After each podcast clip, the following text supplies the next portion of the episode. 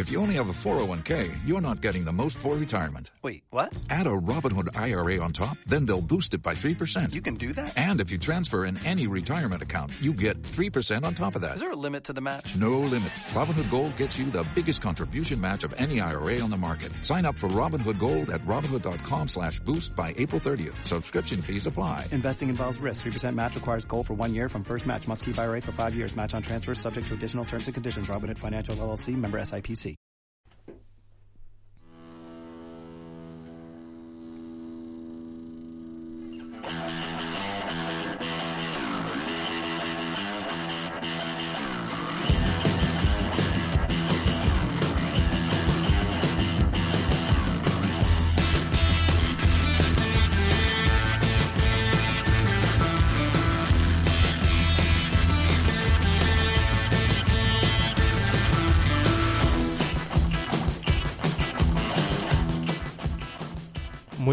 Buenas tardes y muy buenas noches a todo el mundo que esté escuchando el programa. Bienvenidos de nuevo al Arma de Chekhov, el primer programa del año después del parón, eh, del cual los pido personalmente disculpas porque ha sido en gran parte culpa mía, valga la redundancia. ¿En gran parte o exclusivamente? Eh, también, también podría ser, sí, pero no quiero tampoco quedar muy mal delante de los oyentes, así que vamos a empezar el programa muy rápido porque es bastante denso. Vamos a hacer el análisis del año pasado, del 2017, dentro de lo que nos es posible porque como sabéis, siempre tardan en estrenarse las películas gordas para los Oscar y demás, así que vamos a empezar presentando a Alicia Muñoz, ¿qué tal? Muy bien, ¿y tú?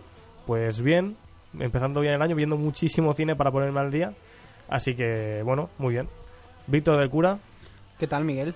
pues bien, ya te ya he dicho que bien, ¿y tú qué tal? ¿Cómo vas? Mm, Pues bueno, Pues contento de volver, tirando, supongo. ¿no? Sí. Laura España, Hola, muy buenas. Que tienes el top preparado, el top de mis películas favoritas del año, sí, señor. y Beltrán, ¿Por qué siempre soy el último? Pues porque vamos de menor a mayor, entonces echa cuentas. Aquí comienza el arma de Chekhov.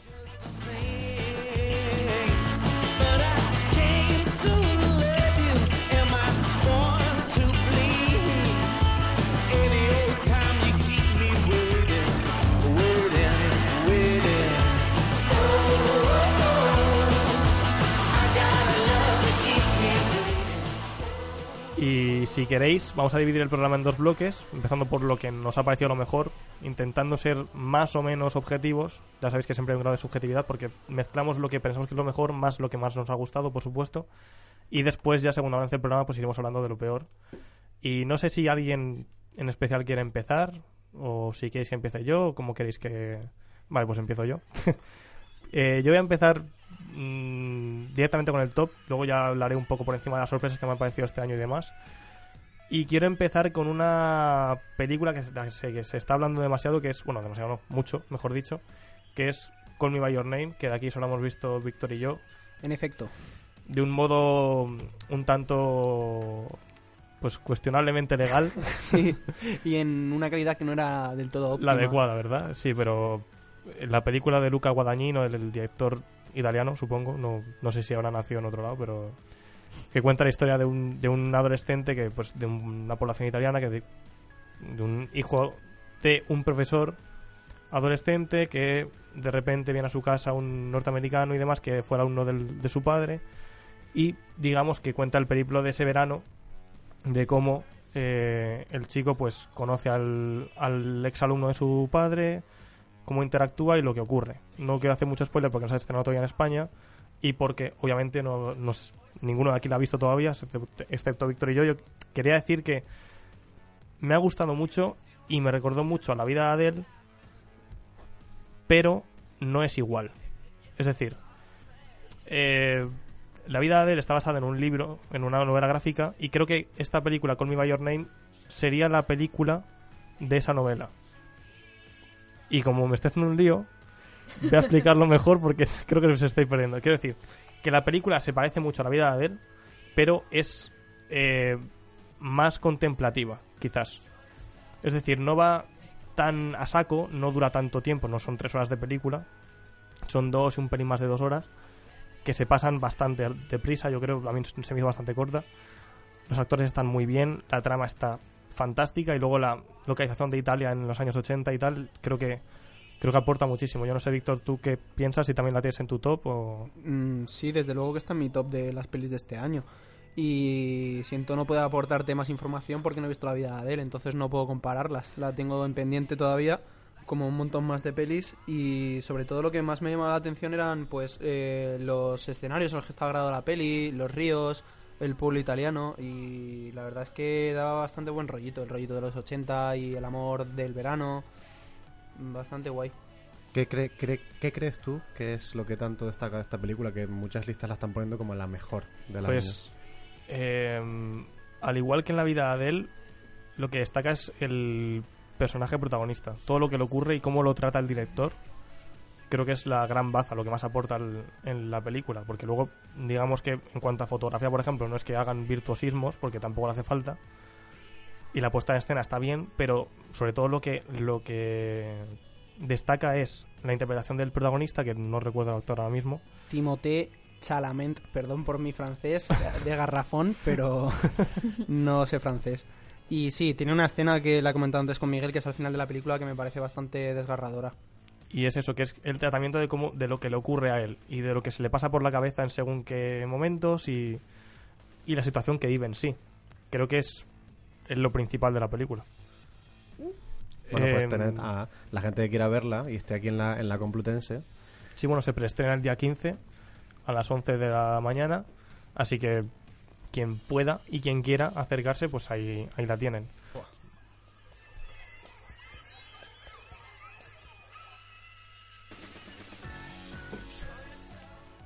Bueno, pues ahora si queréis, como ya he empezado yo con el top, no sé quién se anima para empezar con el suyo.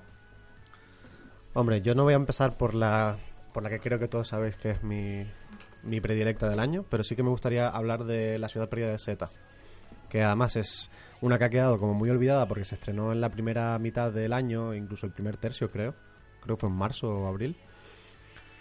Y es que es una película que no es muy es muy inusual en la época en la que vivimos que haya una película como La ciudad perdida de Zeta, dirigida por James James Gray, que es sobre este explorador, se llama Perli- eh, Percy Fawcett, un explorador británico de finales y finales del, del siglo XIX, principios del XX, y cómo, ese, cómo su obsesión eh, le corrompe de una manera tan intensa para, para ir para hacer mm, varios viajes hacia, hacia el Amazonas, porque está convencido de que allí hay una ciudad que él, él bautiza como la ciudad de Zeta, que otros, nosotros, conocemos en realidad como El Dorado.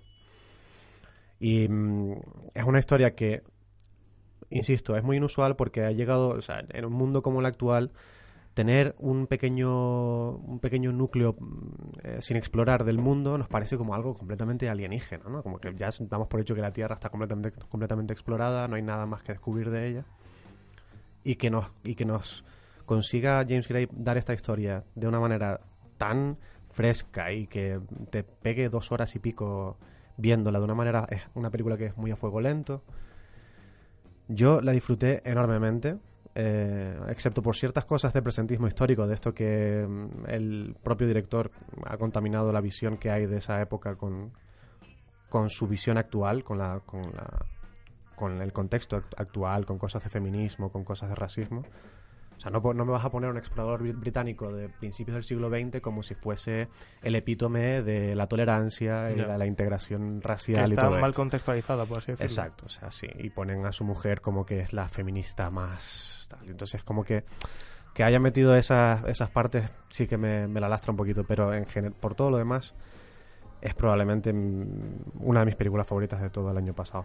Que hay que ac- aclarar también que esta peli figura como que es de hace dos años, del 2016, pero realmente se estrenó en cines en Estados Unidos en el 2017, a principios de año, así que Sí, lo de 2016 es simplemente Es- porque... es algo- que hay que tener en cuenta porque, por ejemplo, La La Land y todas estas sí son del 2016, pero hay otras películas que se estrenaron más tarde y tal y figuran como de ese año también. Y precisamente enlazando con esto, yo también voy a hablar de otra del top que tengo que es múltiple, precisamente, porque figura también como, como esta película del 2016, pero se estrenó en 2017 en los, en los cines. Y yo he de decir que es verdad que se estrenó hace muchísimo tiempo ya que casi está olvidada, pero que me encantó. O sea, Shyamalan es un director que tiene, desde mi punto de vista, películas bastante buenas y películas terribles, como el incidente, que incidente no hay quien la coja. Pero eh, en esta película creo que habla de muchas cosas que igual han pasado por alto, como puede ser el, el acoso en el personaje de Anya, Taylor-Joy, cómo ella, cómo su personaje consigue sobrevivir en general, ya no solo a lo que le ocurre con con esta con la horda y, y demás, sino a su vida, que vive con su tío que ha abusado de ella y cómo eh, al final de todo, pues no se libra de él. Y he hecho un spoiler ahora, pero bueno, es que, Un poco. es que hace un año ya la película, no sé, creo que no tiempo Pero sobre todo, yo lo que, eh, lo que destacaría de la película es el papel de James McAvoy. También, que también. No, o sea, si lo olvidan de cara al Oscar, me parecería un insulto, porque hizo un papelazo. Es que además es eso, que no es solo un papel, sino que hace varios. O sea, que es capaz de cambiar de tercio en cuestión de segundos en la misma escena. Entonces, creo que es algo a tener en cuenta y aparte es eso, que la atmósfera de la película a mí me encanta y, no sé, y tengo muchísimas ganas de, de ver la siguiente película de Shyamalan, que no voy a hacer más spoilers por si alguien no la ha visto, pero, pero que también enlaza con, con esta. Pues fíjate que a pesar de, sí, o sea, valoro todo lo que tiene la película y, sobre todo los personajes, los actores que han- hacen papelones, pero sí que me, me, me me quedé un poco fría al salir, personalmente. O sea, me esperaba más, más todavía y me quedé un poco como corta, un poco fría. Y luego también una cosa que me está decepcionando muchísimo en todo el cine es que los trailers te cuentan absolutamente todo, de arriba a abajo y el monstruo, por ejemplo, aparecía en, en el tráiler, cosa que me parece que es algo muy importante, que se hubiese quedado como más secreto, algo a descubrir. Pero, pero bueno, Luego es, es lo que dices tú, que con el tráiler es como un poco anticlimático cuando ves ya el- la horda como tal. Porque ya lo has visto en el tráiler y dices, bueno, pues esto ya lo he visto y ya me da menos miedo a lo mejor. Entonces eh, sí juega, juega en su contra. Hmm. Em, Pues hablando de trailers, yo quería hablar de una película que a mí desde su tráiler me enamoró, que es Logan. Que si recordáis aquel tráiler con la música de Johnny Cash, pues ya te animaba a ir a ver la película. Y para mí ha sido una de las grandes películas de este año porque considero que ha sido la despedida que al menos merecía Lobezno. No sé si lo pensáis así. Totalmente. Además, eh, Hugh Jackman yo creo que se entregó totalmente a ese personaje, totalmente a la historia y es un poco también eh, eh, la despedida que el mismo actor quería darle al personaje, al que le ha dedicado tantos años de su vida. Y bueno, es espectacular ver cómo está un Lobezno devastado, totalmente enloquecido, sangriento, porque al final la película es muy gore, aparte de dramática es súper gore, ahí tenemos un poco de todo, luego al final hay muchísima más acción, no sé, es espectacular, a mí me encantó Logan también, también está en mi top. Yo estoy de acuerdo en que es la despedida que se merecía un personaje como este. Porque lo hablamos en su momento en el podcast que hicimos, que lo tenéis por allí si lo queréis eh, escuchar con más detalles, la película. Pero que es, el es el- la despedida que se merecía, porque hemos visto al Lobezno como tal. Porque las anteriores películas era Lobezno y tal, pero sí, pero Lobezno siempre se, se imaginaba, por lo menos en mi cabeza lo imaginaba como, más salvaje, como un lobo como tal. Entonces, claro, tú veías en la película de Logan cómo estaba acorralado todo el rato por estos agentes de... no recuerdo cómo se llamaban, pero bueno, eh, por estos agentes que buscaban a nuevos niños mutantes y demás. Y lo que hace para por esos niños y, todo esto, es, no sé, me, me gusta mucho. No, no está en mi top por muy poquito, porque hay muchas pelis que me han gustado este año, pero sí es verdad que, a mí también me gustó muchísimo. Es que hay personajes como Logan o como Deadpool, por ejemplo, que florecen muchísimo más cuando les das una categoría para edad que, que sea mayor de 18 años, porque es que precisamente un personaje como el de Logan, eso, es- ese gore, ese cortar cabezas, brazos y cualquier tipo de miembro, es lo que haría Logan en realidad y es algo que tienen como muy edulcorado en el resto de películas de X-Men, que bueno, que sí, que son divertidas, son entretenidas, pero siempre se echa, en menos, se, echa de menos todo eso. Y ahora lo que ha pasado con la compra de, Fox por parte de Disney es que está todo eso como muy en el aire. No se sabe qué va a pasar con la si van, a convertir, si Disney va a convertir a Fox en una división, si van a mantener esas películas de categoría R como Deadpool o, la, o Logan o similares o van a seguir haciendo las películas Disney.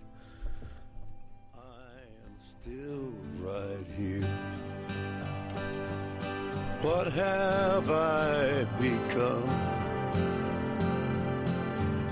my sweetest friend.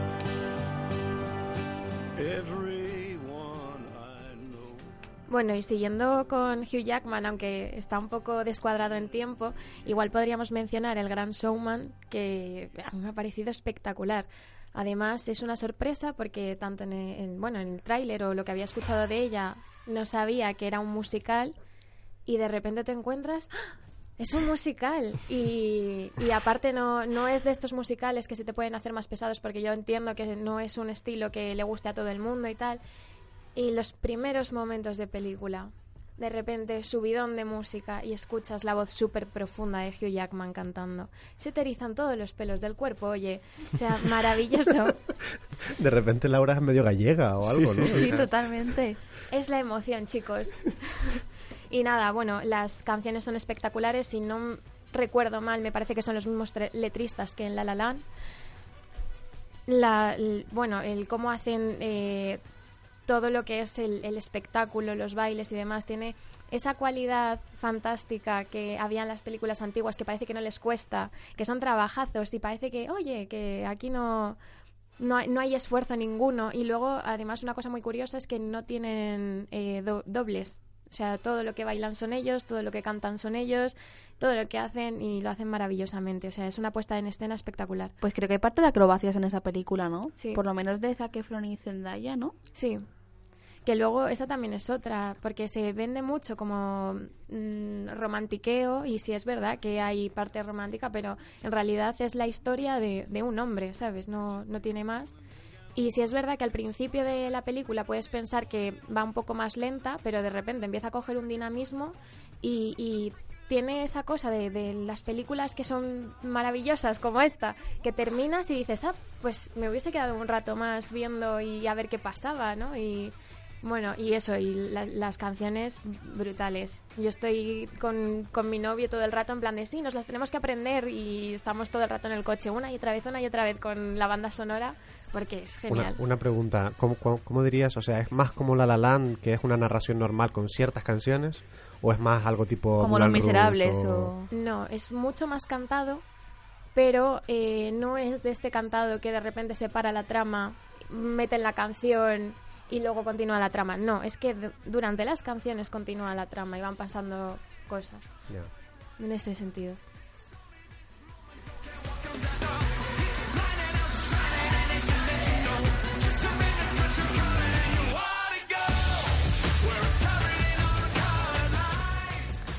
Bueno, yo quería seguir hablando un poco de Disney, que hablaba Beltrán, y yo creo que una de las mejores películas de este año ha sido Coco, por lo menos yo creo que es de las que más he disfrutado. Y creo que es como la vuelta de Pixar a lo grande. O sea, a mí me pareció maravillosa toda la cultura mexicana que trata en la película, que mantuvieran el doblaje en latino, me parece esencial para entender la trama y para disfrutarla. Y creo que los valores de la familia que que produce, no sé, me pareció tan bonita. Sí, yo creo que es una película que captura eh, a, a la perfección la idiosincrasia de la familia, de la, de la cultura latinoamericana, que además es que yo la, la he visto dos veces, la he ido a ver dos veces, la vi aquí en, en Madrid y también la vi en Tenerife con mi familia. Mi familia salió encantadísima también de la película. Por ejemplo, la- algo tan tonto como la señora utilizando la sandalia para pegarle a la gente o para romper las cosas. Eso es muy, eso es muy latino. Y por supuesto, sí, la familia. No es algo. Esa, esa manera de tratar a, a la familia no es algo que veas nunca en las películas norteamericanas. Es algo mm, intrínsecamente latino.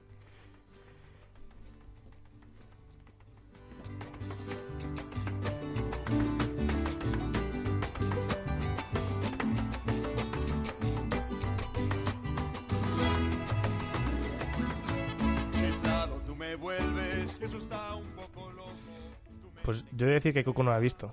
Y la tengo pendientes, de las pocas que tengo pendientes de 2017, así como importantes, pero sí es verdad que también la, la del Gran Showman y Coco las tengo pendientes y, y me tengo que poner al día desde ya. Pero siguiendo con el top que tengo yo, voy a mencionar ya el, el melón, voy a mencionar ya el, el gordo para quitárnoslo encima cuanto antes, que es la única que tengo yo decidida hasta ahora, que es la mejor sin ninguna duda del año pasado, que es Blade Runner 2049 que dirigida por Denis Villeneuve, Ryan Gosling, etcétera, etcétera. Ya sabéis de, ya sabéis de sobra cómo va.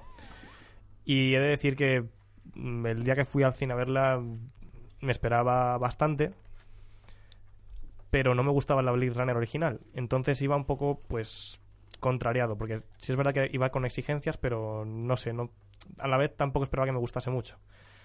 Y todo lo contrario, me ha encantado y estoy deseando tener el Blu-ray en mis manos cuando lo saquen y, y no sé, me parece una película fantástica. Es verdad que coincido con la mayor crítica que pueda haber de la película, que es que le sobra metraje. Le sobra igual un cuarto de hora, más o menos, pero aún así a mí me, encantó. O sea, me sumí en, en el universo de Blade Runner y, y de verdad que tanto Ryan Gosling como la fotografía de Roger Dickens, sin ninguna duda, la banda sonora de Hans Zimmer me, me no sé, me encandiló y me, me flipó directamente. Yo creo que a mí me pasó un poco como a ti, que quizás la primera Blade Runner no consiguió engancharme mucho, pero cuando vi esta película, la de 2049, salí súper encantado del cine y también creo que hay planos de la película que van por edificios y que enfocan la ciudad que para mí están bien 30 segundos, pero lo mismo dos minutos de ese plano es un poco sobrarse en la película. Y me voy a callar porque Beltrán se está enfureciendo de criticar la Eso es película. completamente falso.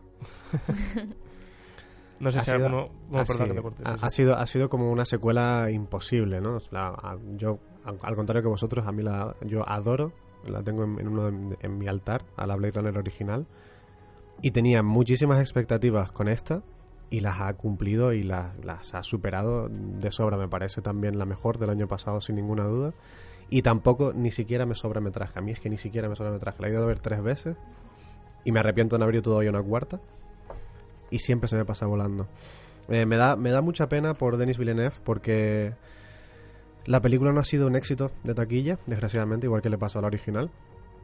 Y para mí es incomprensible, sinceramente. O sea, mm, tenía todos los ingredientes para ser un blockbuster espectacular con Ryan Gosling y Harrison Ford en, en- en el cast y con, con un director como Denis Villen- Villeneuve, que ha hecho peliculones impresionantes en Que los no últimos años. yo no recuerdo ni una película mala suya. Ni una, es que ni una, no hay ni una.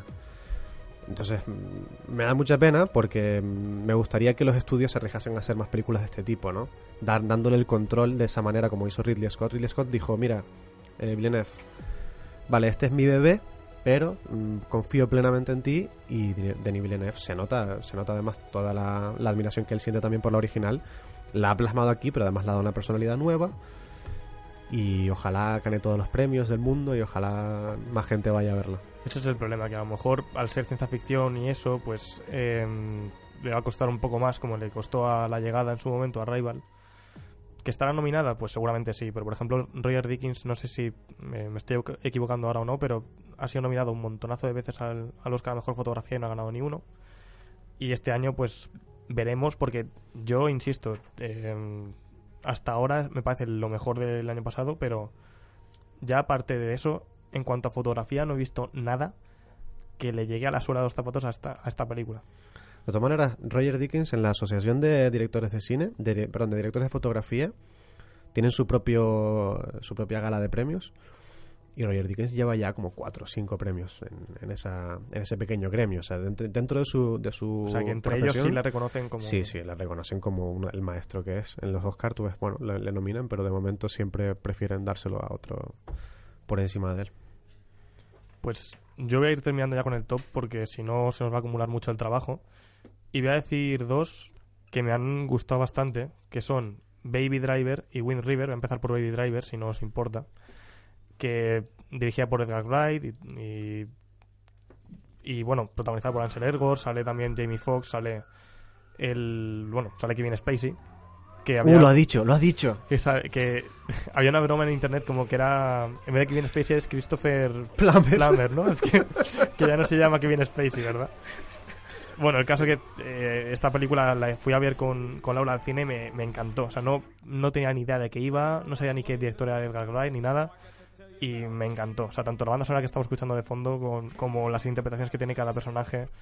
El montaje, sin duda alguna, me flipó. O sea, obviamente no está al nivel, por ejemplo, Scorsese, que es como la cima que pongo yo siempre del cine, pero de verdad que el, nervio que tiene y las dos horas que tiene que dura la, la película se te pasan volando.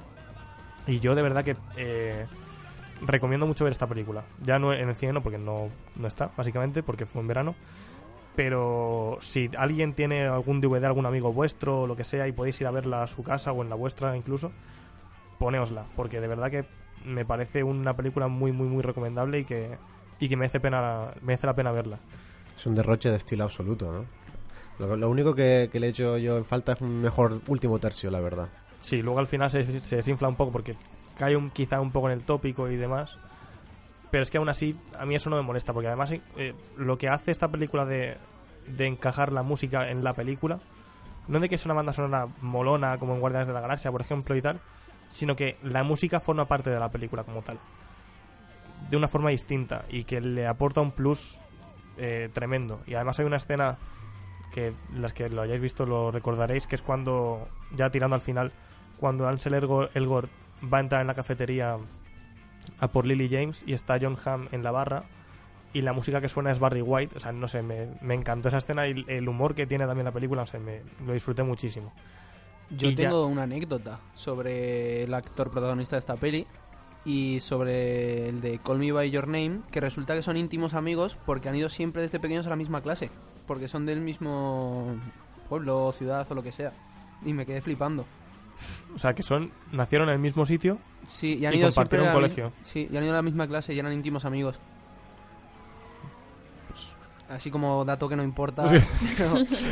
Yo, yo pensaba que ibas a decir algo de la película, pero sí, sí. no, Y, y ya la última del, del top que tengo apuntada es eh, Wind River, eh, del guionista de Comanchería, de Sicario y de Sicario 2, que es una película que no esperaban o sea, no, no esperaba nada porque no sabía cuál era directamente. Eh, no sabía ni, ni absolutamente de qué iba la trama ni nada por el estilo y me la puse un día y mm, no sé, me, me encantó. O sea, tanto la, la historia como tal, el, el guion puramente duro, me gustó mucho. Jeremy Renner y, y Elizabeth Olsen creo que están bastante bien.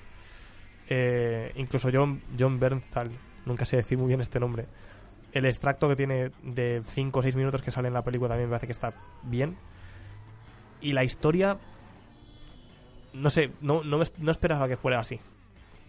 Y habla también un poco de, de los, eh, de los nativos americanos, que son muchas veces perjudicados por el sistema, no, no intencionadamente, pero sí es verdad que hay un problema de base y que no se corrige y la película trata muy bien desde, desde el punto de vista de, de la trama. Es que las, las reservas nativoamericanas tienen algún tipo de autonomía respecto a la- a la- al Estado federal norteamericano. Y entonces no hay ni estadísticas de, de las desapariciones, ni incluso o sea, se, los asesina o les pasa cualquier cosa. Y, Y no, no se hay- entera nadie. Y exacto, no hay ningún tipo de control. Entonces, eh, también eso, reco- o sea, recomendar esta película porque es una peli que no, no he visto, por lo menos yo personalmente, en ningún lado, ni en Twitter siquiera, ni, ni en cines, ni nada, o que si ha estado en cines ha sido testimonial. Y creo que merece un vistazo también. Me parece que le falta bastante pulso a la peli. O sea, me, gusta mucho eso, la ambientación. Es algo, parece muy cliché la- lo de me gusta mucho la ambientación. Pero es verdad que el frío y la- las- las tempestades, las tormentas de nieve que hay en, en esa parte de, de Estados Unidos es prácticamente un personaje más de la película. Pero la parte más interesante es al final, en el último tercio. El resto es como muy dando contexto, intentando que te sitúes en la trama y, el, y me parece, a mí por lo menos me resulta muy poco interesante. Es la tercera película de Taylor Sheridan, bueno, la, tercera película que ha guionizado, que se la, está, se la está considerando como una especie de trilogía no oficial, que la llaman la American Frontier, que es eh, lo que, la que comentabas, Comanchería, eh, Sicario y esta. Y es que para mí de las tres la mejor es Sicario sin ninguna duda. Y bueno, y que es que Comanchería también está Yo, bastante bien. yo ahí difiero, sí. Yo, yo creo que Comanchería es bastante mejor. O sea, bueno, bastante mejor, no sé. Pero es verdad que me gustó más. Porque tiene ese toque como de western, pero que no es western. Y no sé, me, me gustó muchísimo, la verdad.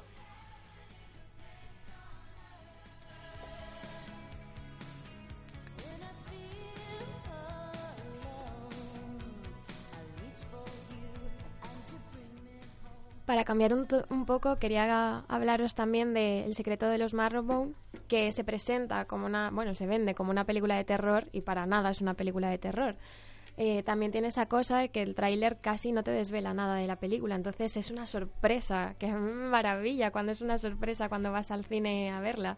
Totalmente. Yo, de hecho, me metí en el cine pensando que iba a pasar muchísimo miedo y en verdad tampoco tiene...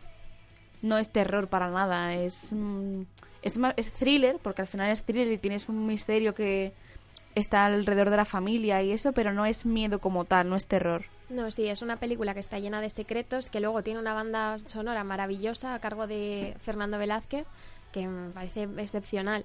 Eh, luego los actores, qué qué decir, o sea, hacen unos papelones que yo, bueno, al final te quedas con la boca abierta y se te cae el suelo. Si es verdad que la película puede recordar a otras, de Bayona y demás, A mí, yo creo que de hecho me pasó eso, que mm, me recuerda mucho pues al... al- mejor no lo digas. No puedo decirlo, Claro. vale. Sí, no, que me recuerda a otras películas quizá mm, de ese estilo, pues Bayona, eh, incluso un poco Amenábar, Mm. pero me salí de, salí de cine un poco pensando que ya había visto esa película. Sí, pero aún así merece la pena, o sea, es ve- brutal. Y sobre todo eso, cómo se desarrollan los personajes, las actuaciones que hacen, el niño pequeño, que es que yo lo flipé, un niño tan pequeño que sepa actuar tan bien, o sea, si te, y te haga empatizar tanto y meterte tanto, porque al final empatizas con cada uno de ellos y te sientes un poquito tú también. Entonces, brutal. En, la- en esa línea, bueno, no sé si habéis terminado, pero igual, en esa línea también cabría hablar de Verónica, ¿no? Ya que estamos, Sí. mm. ya que estamos con España, ¿no? No sé, si- no sé qué, qué- qué habéis pensado de Verónica, pero es que yo la- incluso la vi el otro día por segunda vez y me parece una película, mm, o sea, no me parece no mejor del año, pero me pareció, me parece bastante, lo bastante solvente como para mencionarla, la verdad. Sí, yo estoy de acuerdo. O sea, por ejemplo, la de Marrowbone no la he visto y me he quedado con muchas ganas de verla, pero la de Verónica sí la vi hace poquito con Alicia, además. Y es- estoy de acuerdo contigo en que no creo que sea lo mejor del año, pero sí es verdad que es una sorpresa que no esperaba en absoluto que fuera así. Creo que es una película bastante sólida y que, si bien no es terrorífica, porque es muy difícil que una película te provoque terror como tal, lo pasas mal. Sí, da miedito. Da más Ahí- miedo que el secreto del marrobón, seguro. hay puntos en los que dices, o sea, es que esto puede que ocurriese de verdad. Porque, bueno, para quien no lo sepa, esto está basado en un informe policial de, un caso en Vallecas hace años y tal. Y, o sea, que es un informe policial redactado por un, por un comisario, un, un policía, un oficial de policía, vaya. Entonces, claro, tú reconstru- reconstruyes la historia mediante la película y, no sé, como que da miedo, realmente. Sí, sí, a mí, a mí a- a- hubo alguna que otra parte que eh, un poquito sí. Luego, además, la, la protagonista está bien, o sea, lo hace bien. Sí, es que sobre todo me he acordado porque habéis hablado de un niño o de una niña. Sí, es que el niño pequeño de Verónica es Pero increíble. sí, sí, lo- o lo- sea, el que, lo- es, el que tiene Ah, el como cuatro el- añitos o así, yo alucino. Encima, Los críos y la actriz protagonista me parece que están increíbles. Y yo que también creo que pasan las dos películas que como son niños pequeños o yo creo que les ves más vulnerables y como que te hace empatizar más aún con los con los personajes y con las cosas que ocurren en ambas películas que bueno son muy diferentes pero sí que tienen en común eso que son un elenco muy muy muy joven También hablando de niños pequeños, yo no me quería ir sin hablar de Suburbicon, que es bueno, prácticamente toda la película se, se hace desde la perspectiva del niño. Eh, bueno, os cuento un poquito. eh, se, se presenta pues eso, la típica imagen ideal, años 50, América, en una sociedad, bueno, en un barrio donde solo se admite a, o todos son gente blanca, En los suburbios, ¿no? sí, Claro. y, y bueno, y, y es, tiene una crítica social súper importante, mucho racismo. Y se nos presentan dos historias. eh, la primera, la de la, de la familia Lodge, Lodge, creo que se dice, eh, en donde hay un asesinato. Y luego la segunda historia, que es que al, al pueblo se, se mudan unos vecinos que son afroamericanos. Entonces es un poco cómo se van desarrollando las, las dos historias. Si es verdad que esta película, que está dirigida por George Clooney, que sale Matt Damon de, de personaje principal, eh, ha sido súper criticada. Súper criticada, no, no ha gustado nada. eh, el guion está a cargo de los hermanos Cohen. Pero yo la considero muy buena película. Si es verdad que es un poco pretenciosa y que intenta abarcar muchas cosas y que igual no llega a todo, pero, jo, o sea, muy fuerte y los personajes, pues esa sobreactuación que es maravillosa, como la hacen y no sé, brutal, o sea, a mí me, encantó y eso, y la perspectiva del niño pequeño, el cómo lo ve todo, ¿sabes? Cómo ve tanto lo que le está pasando a los vecinos como lo que está viviendo en su propia casa, jo, yo sí que la recomiendo un montón. Tiene, tiene, tiene comedia la película. Sí, sí tiene puntos de comedia. No podía ser de otra manera con los Cohen, Sí, claro. totalmente.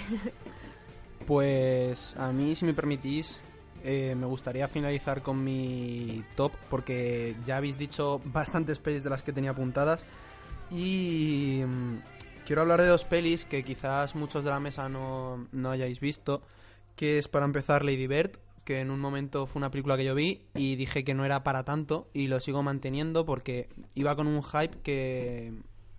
Bueno, iba con mucho hype después de los Globos de Oro con esta película y no considero que sea para tanto, pero sí que me pareció increíble la, la actuación de, de esta chica que estuvo nominada al Oscar creo que por... Brooklyn.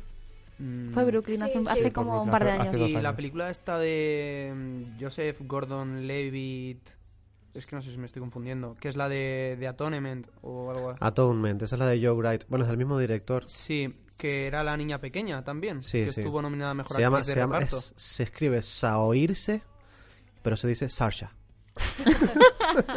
Bueno, pues eh, sobre todo me parece que eh, la película es bastante buena por eh, la relación que tiene la madre con la hija y que bueno, es una historia que me parece una historia bastante real y que nos podría pasar a cualquiera.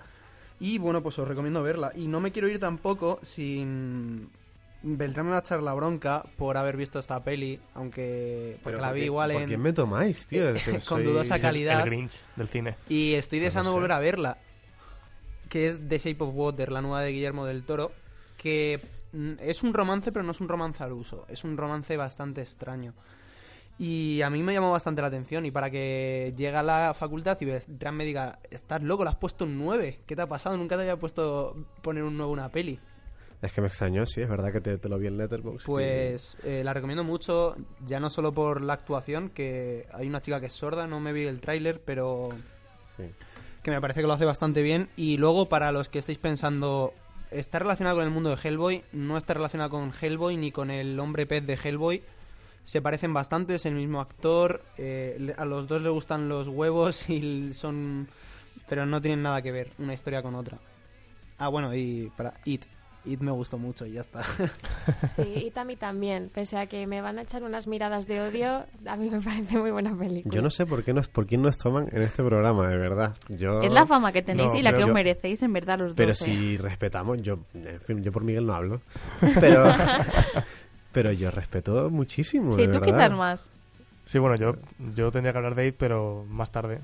En el siguiente bloque del programa, pero no. O sea, joder, que no sé. Yo no lo comparto, pero me parece bien que os haya gustado. De Bueno, hecho, mira, ojalá me hubiera gustado a mí tanto como vosotros. ¿no? bueno, vamos a hablar, de, vamos a hablar de It. Yo lo reconozco, no me gustó demasiado, me pareció, ya lo he explicado otras veces, me pareció una película, mm, la típica película de terror, me pareció muy genérica de sustos y tal.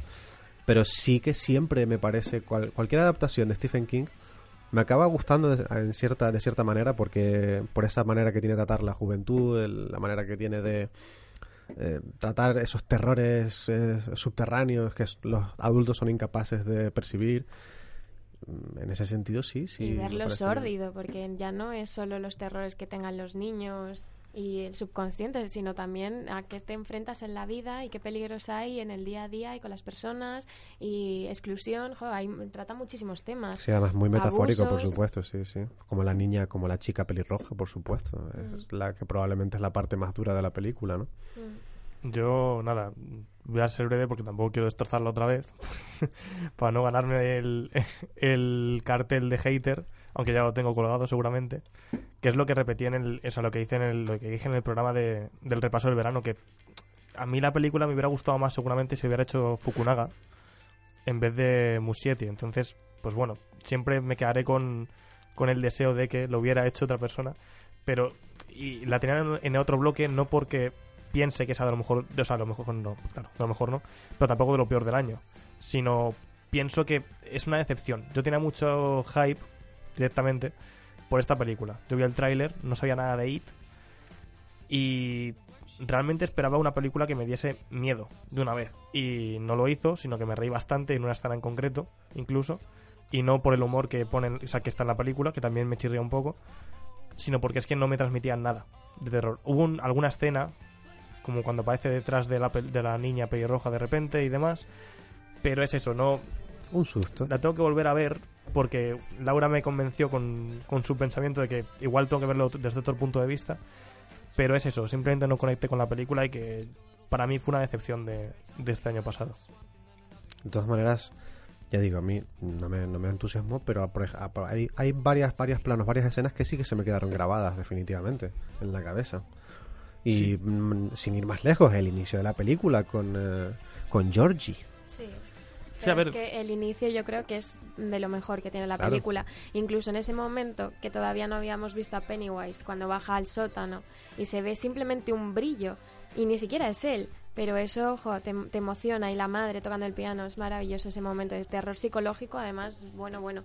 Sí, por ejemplo, el, el papel de Pennywise, no, no recuerdo al actor, pero Bill, Bill Skarsgård. Skarsgård, ¿verdad? Pues a mí no me molestaría en absoluto que estuviera nominado a, a Mejor Actor, por ejemplo. Porque me parece que hace forma que tiene de poner el labio inferior. Y bueno, lo de los ojos. Pero sus ojos son así, es estrábico el hombre. Ah, es estrábico. o sea, que eso viene natural, no es talento suyo, ¿verdad? Yo quería decir que yo sigo sin tener el valor de ver el tráiler.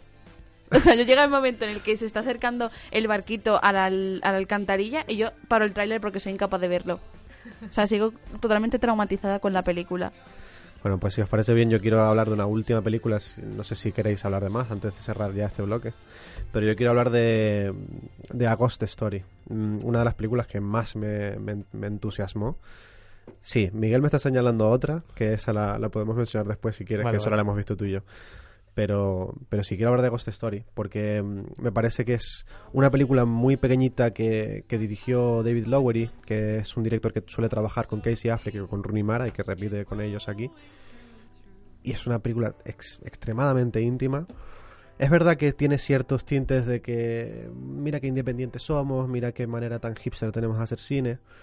Y puede ser un impedimento para la gente a la hora de acercarse a ella, pero de verdad, una vez salvados eso, ese obstáculo y una pequeña escena que dura como cuatro minutos de Rooney Mara comiéndose una tarta, una vez salvas esos dos obstáculos, si te dejas cautivar, cautivar por la película, es, es, es impresionante. O sea, es una reflexi- reflexión sobre el olvido, sobre, sobre cómo tenemos un cierto anclaje emocional a, a unas coordenadas de tiempo y espacio, como, como nos sentimos que dependemos de ciertas personas, de nuestro hogar y todo esto. Y es.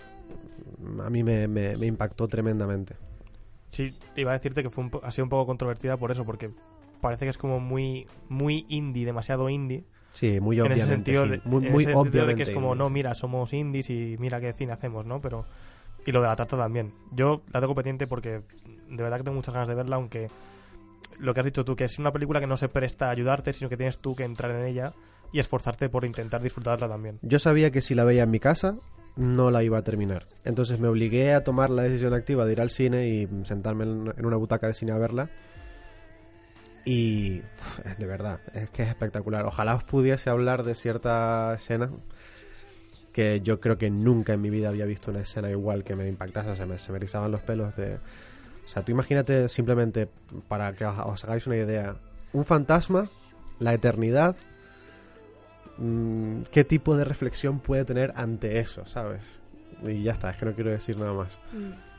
Que, y ya para terminar el- este bloque de lo mejor o de lo que más nos ha gustado del año, que la película que le estaba señalándole, a- señalándole Beltrán era Molly's Game, que es este debut de Aaron Sorkin como director de cine, su primera película, obviamente, eh, protagonizada por Jessica Chastain, que yo fui a verla justo ayer por eso, porque yo le tengo mucho respeto y le tengo mucho aprecio a Aaron Sorkin como guionista y quería ver cómo lo hacía como director y realmente me sorprendió para bien porque al fin y al cabo es un debut y creo que es una buena película, pero le señalaba la película a Beltrán porque él lo tiene puesto como algo de lo más reseñable del año y yo no pienso así, entonces quería saber si, si me puedes convencer de por qué es lo mejor o por qué puede estar entre lo mejor, vamos. Bueno, como viene siendo habitual, tú y yo nos ponemos a hablar antes de los programas y ya estuvimos comentándola antes. Pero sí, el- a mí Aaron Sorkin me encanta. La parte, en la- como la manera en la que escribe los diálogos, la parte, la manera que tiene de desarrollar a los personajes. Y además eh, me parece un personaje femenino tremendamente fuerte, sin tener además nada que ver con ser...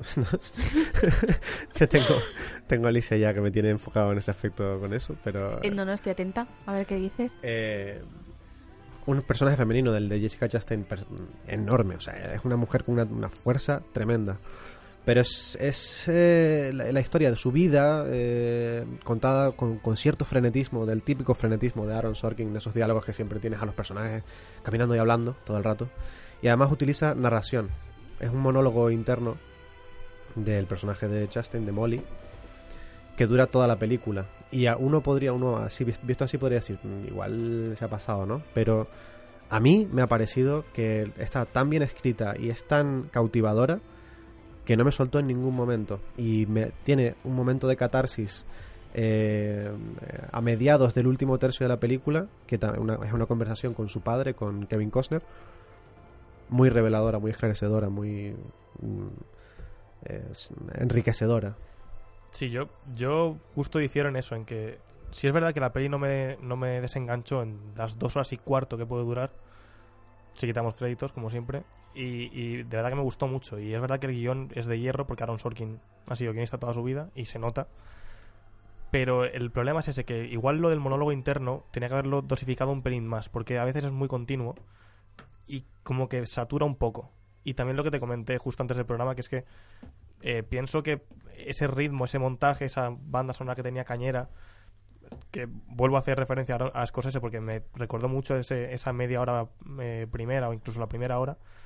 Luego en el- la segunda parte de la peli como que lo deja o lo ralentiza mucho más y yo esperaba más de eso, más de lo que estaba viendo al principio y por eso igual se me cae un poquito, pero sí es verdad que, que es una muy buena película y que bueno, también al igual que las demás que hemos hablado, pues claro que la recomiendo y vamos a pasar ya al siguiente bloque del programa.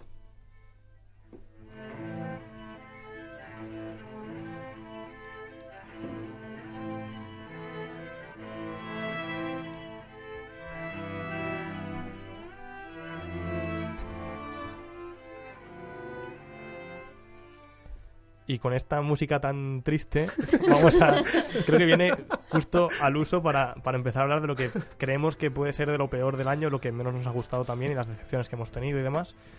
Y yo voy a empezar. Bueno, eh, tengo varias de Netflix apuntadas que también cuentan, aunque no sean estrenadas en cine.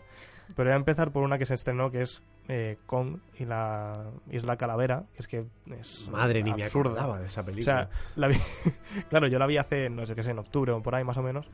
Y pues bueno, pues mira, tienes a Brie Larson a Tom Hiddleston, haces ese pedazo de basura. O sea, la historia que tienes a King Kong la desaprovecha totalmente. Y es que luego los personajes me dan igual, los actores están mal, la banda sonora no me importa tampoco y es un cúmulo de despropósitos. luego quiere no ganarse el título de hater, a, mí, ¿sabes? a mí me ha entrado toda la curiosidad, yo tengo que verla ahora mismo.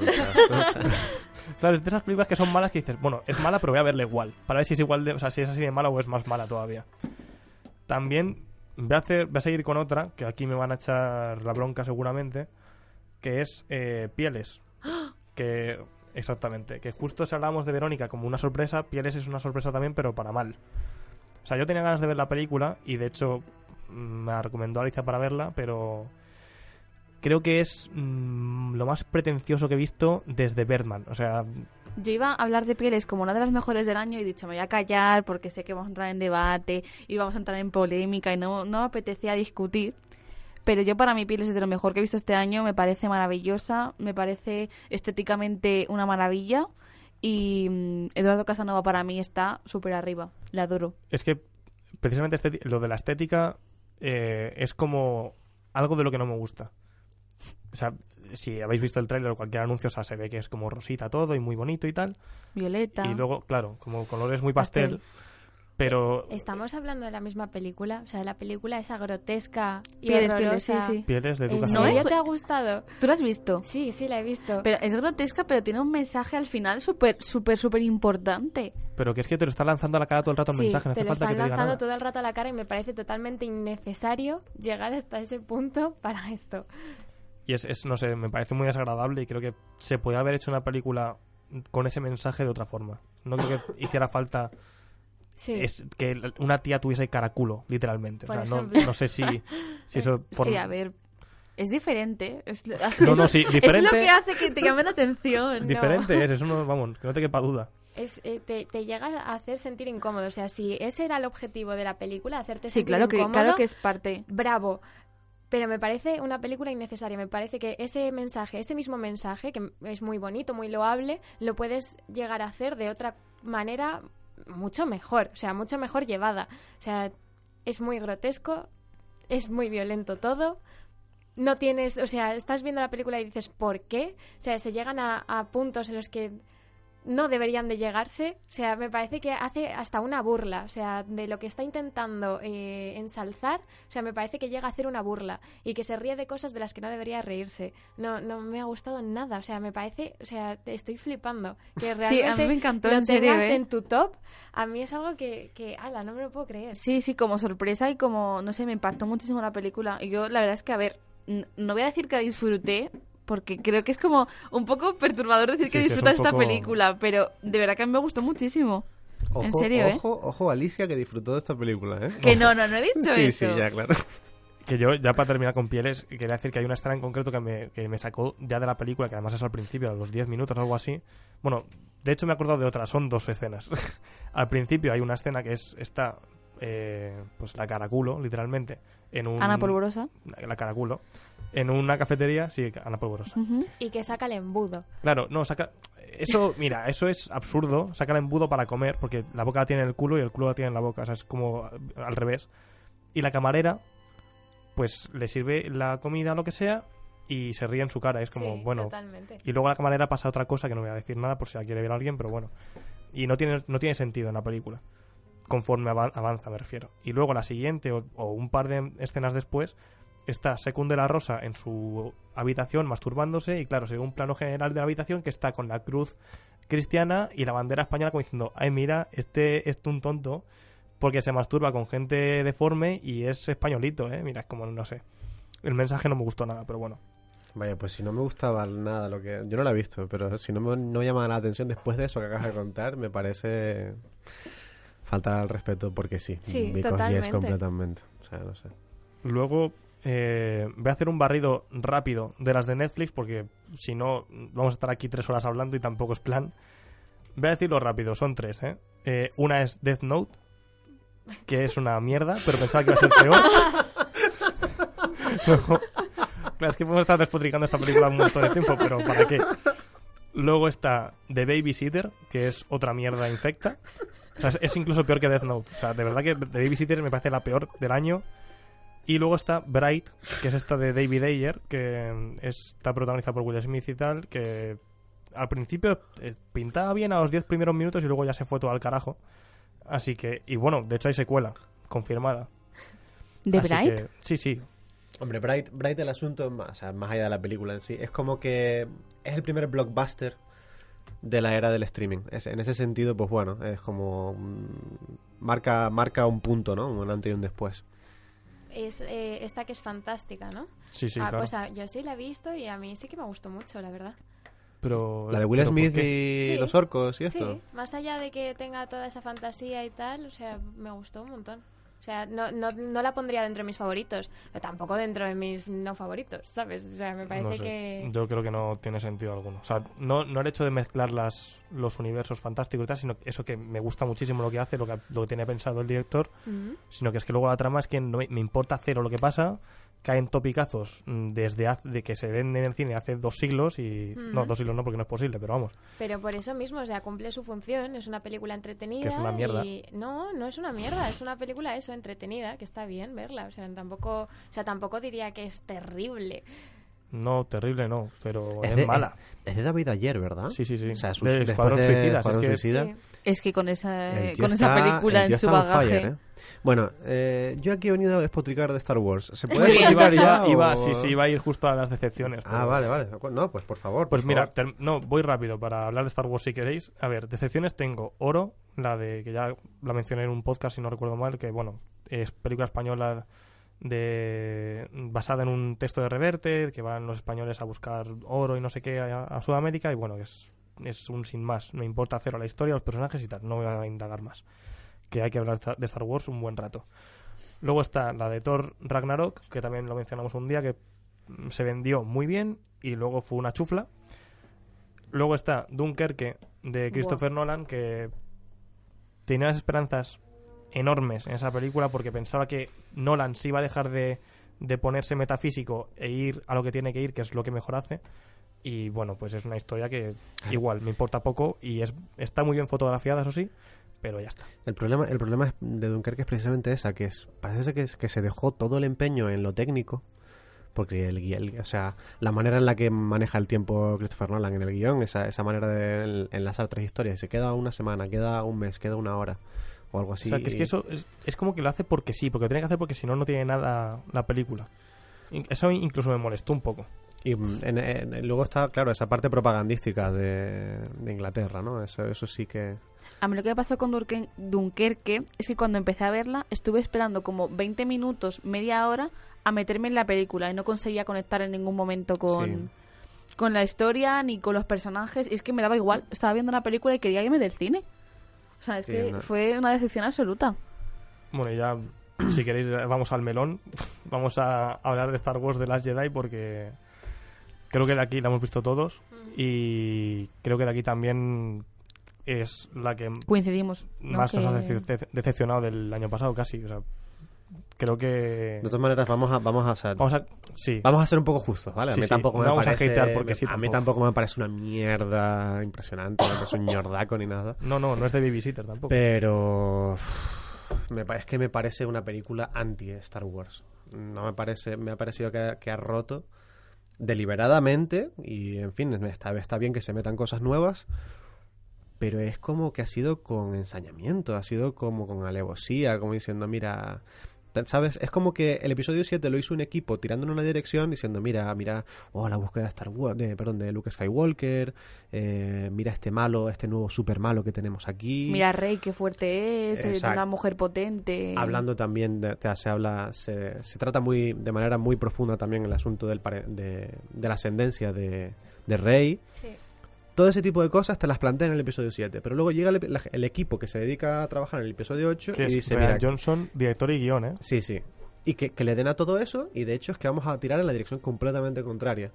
O sea, es que se me hace obvio que no hay una, una, una coherencia, o una- algo que sea Sí, no una una continuidad.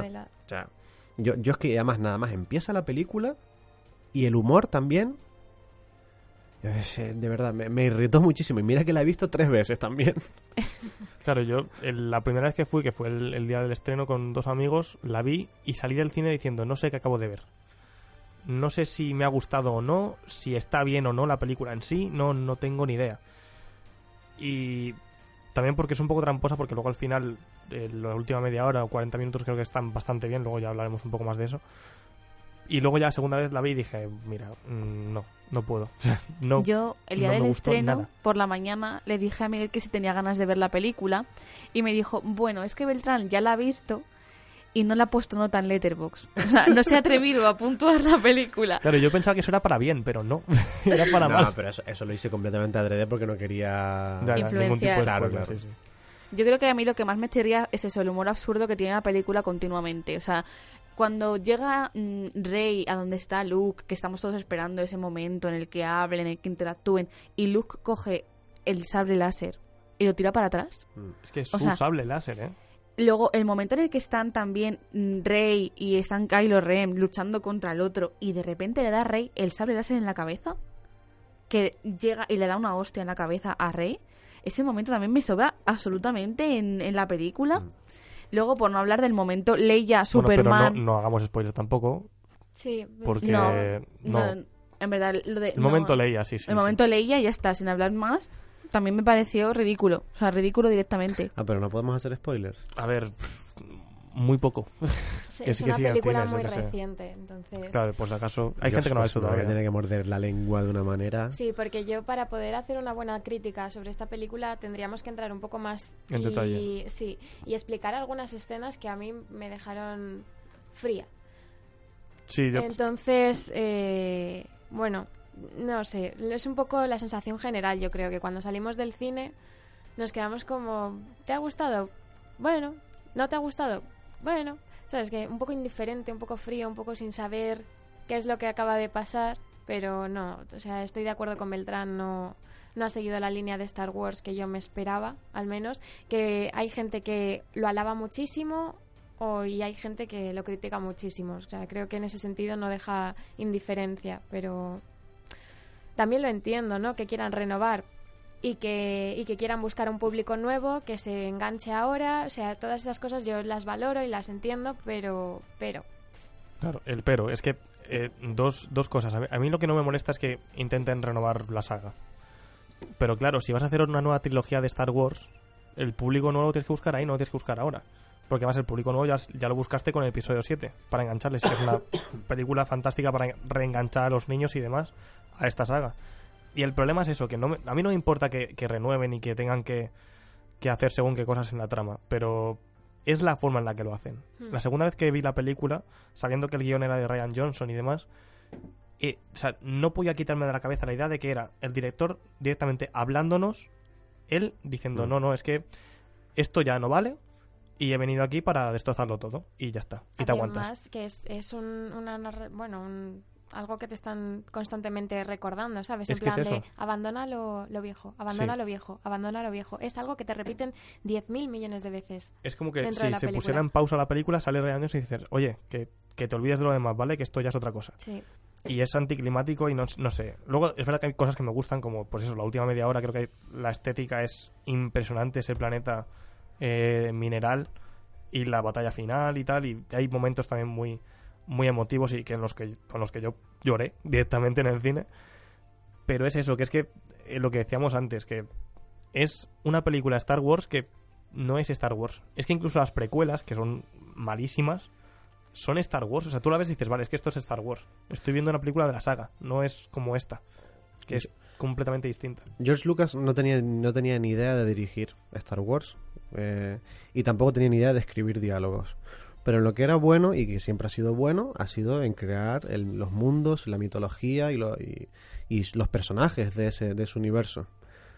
Aquí, mm, pues eso, lo que decía antes, han ido completamente a, a llevar la contraria a todo lo que a todo lo que conocemos y ni siquiera aportando cosas realmente No es mm, simplemente cargarte lo que estaba ya y luego ya veremos qué pasa. yo es que hasta he sentido lo que, te- lo que decía, como arrogancia por parte de Ryan Johnson y desprecio, de decir, "Nah, Desprecio. es- esto, esto que te, esto que te, esto que os ha gustado toda vuestra vida, pues mm, ya está, se ha acabado, ¿sabes? O sea, Y tal, el problema no es. O sea, que a mí me, me parece muy bien que haya mucha gente que le haya gustado la película, pero hombre, ya simplemente. Ya no voy a decir por.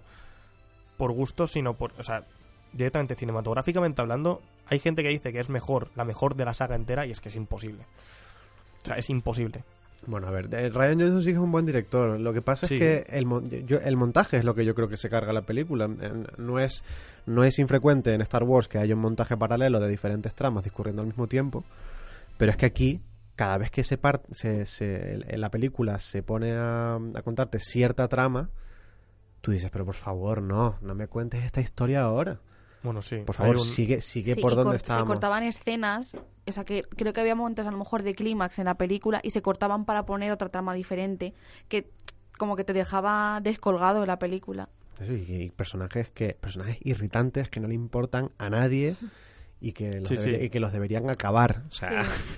O sea, tratan, Creo tratan temas. que sea que me, a que te Sí, claro, claro. Sí, sí, que es- y tratan temas y eh, hacen o sea, y enseñan cosas que no, no nos interesan en absoluto hay un en la primera parte de la película hay como media hora o 20 minutos de una trama que no es que no aporta absolutamente nada y si hacéis un poco de memoria creo que sabéis a lo que me estoy refiriendo también pero bueno Pero qué sé no para, para no acabar en una, en una nota tan negativa, hay, hay dos Que momentos. te da como pena. Ah, sí, me da, la verdad es que me da mucha pena, porque además Ryan Johnson es un director que me encanta y Star Wars me fascina, entonces...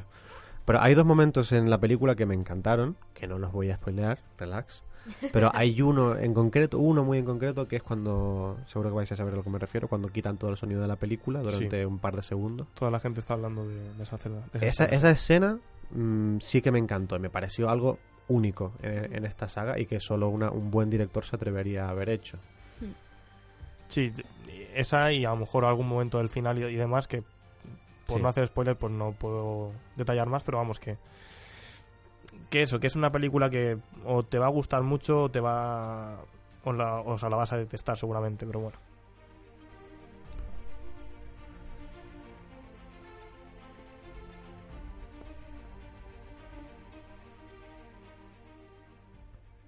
Y ya para terminar definitivamente todo el programa, que se está haciendo muy largo yo creo, quería mencionar, nada, un- una pincelada de las series porque mm, yo es verdad que no he visto prácticamente casi ninguna, pero quería mencionar, pues eso, que Big Little Lies, que de las poquitas que he visto me ha encantado y es y bueno, es- ha arrasado en los premios y demás, pero ya no por los premios, sino porque la historia en sí creo que está muy bien tratada y los personajes están muy bien y incluso las actrices que la protagonizan están fantásticas como algo a reseñar y como algo a, que me ha parecido también algo horrible como hemos hecho en este programa la temporada de Black Mirror que ya, hablaba- ya lo hablé con Laura un día que es una de las series favoritas de la vida que tengo yo y la cuarta temporada es que es, no sé han hecho algo que no hay por dónde cogerlo Sí, ha, perdido esa crítica que tenía, que yo creo que era lo que, lo que destacaba de Black Mirror.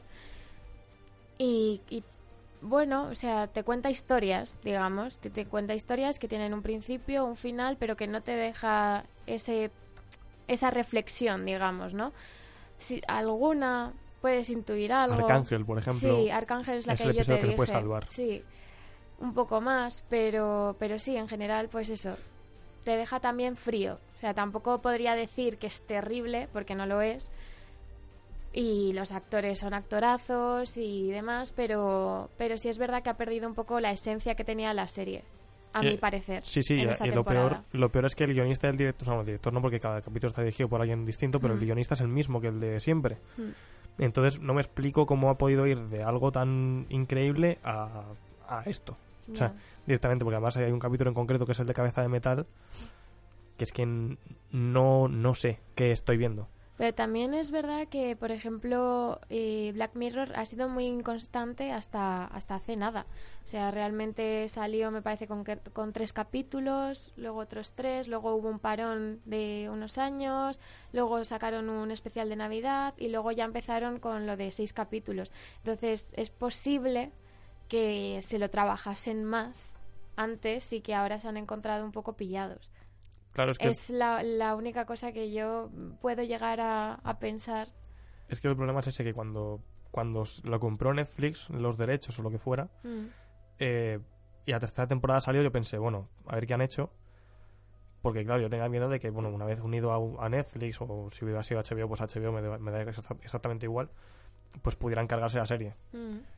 Y no, la verdad es que estuvo bastante bien. Yo creo desde, por lo menos, el nivel lo mantenía bastante bien. Sí, estuvo muy a la altura. Pero claro, sacas eso a principio de, de este de año pasado, Mm. en enero o diciembre del 2016, algo así, y luego al año siguiente haces otros seis, que no son tres, son otros seis.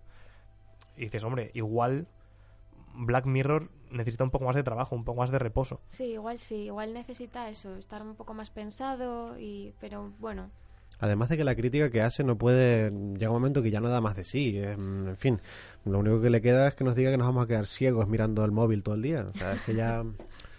tienen que, o tienen que expandir sus horizontes o, obviamente, ya O perder mucho, sí. claro. Es que. El chicle no, no da para todo. Y la verdad es que antes hablabais de, de Big Little Lies. Ha sido un buen año para las actrices y, la- y los papeles eh, femeninos. Femeninos. Porque, por ejemplo, también está el cuento de la criada. Sí, sí. Con, ¿Cómo se llama esta, esta actriz? Recordádmelo. No A- ayudadme, la de Mad Men y esto. ¿No os es acordáis? que, no, es que yo como no veo series, pues no. Elizabeth... ¿Algo? Eh, yo no me acuerdo, o sea, sí, sé sí, quién dices. sí, creo, sí. Que se, creo que se llama Elizabeth esa, Sí, esa sí. chica. Bueno, todos sabéis a quién me refiero. Sí. Eh, es, una, es una serie magnífica. O sea, magnífica. Y además con una técnica cinematográfica que muy pocas veces se ve en la televisión. Y eso que ya eh, todo el mundo sabe que la televisión está absorbiendo gran parte del, del, del Del talento Sí. que viene del cine. Y bueno, creo que el cuento de la criada ganó también muchos premios ahora Sí, en, los, Globos de Oro. un montón de, de premios y también la, la protagonista en sí, por supuesto. Mm.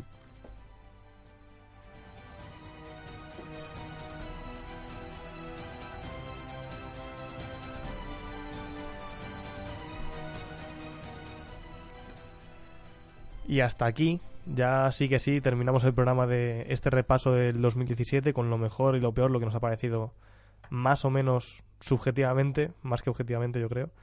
Y nada, despedir a Alicia. Gracias por estar aquí un día más y dejarme hablar poco, porque hoy no tenía mucha idea, la verdad. a Laura España, Hasta luego, muchas gracias por todo. a Beltrán Pues bueno, besito. y a Víctor que se ha tenido que ir antes por algunos temas y bueno, nada, que nos escuchamos en el, la si- en el siguiente programa.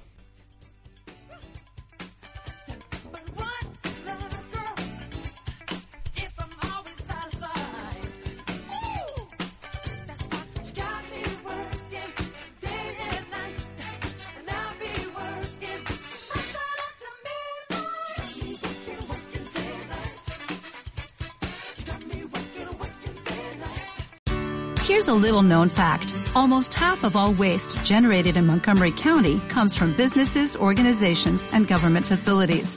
Reducing the amount of waste in your workplace will have a positive impact on our environment. It can also save you money on your disposal costs. Reducing waste and recycling at your business is easy to do and is the law in Montgomery County. Make it your business to recycle right. Learn more at montgomerycountymd.gov slash recycle right or call 311.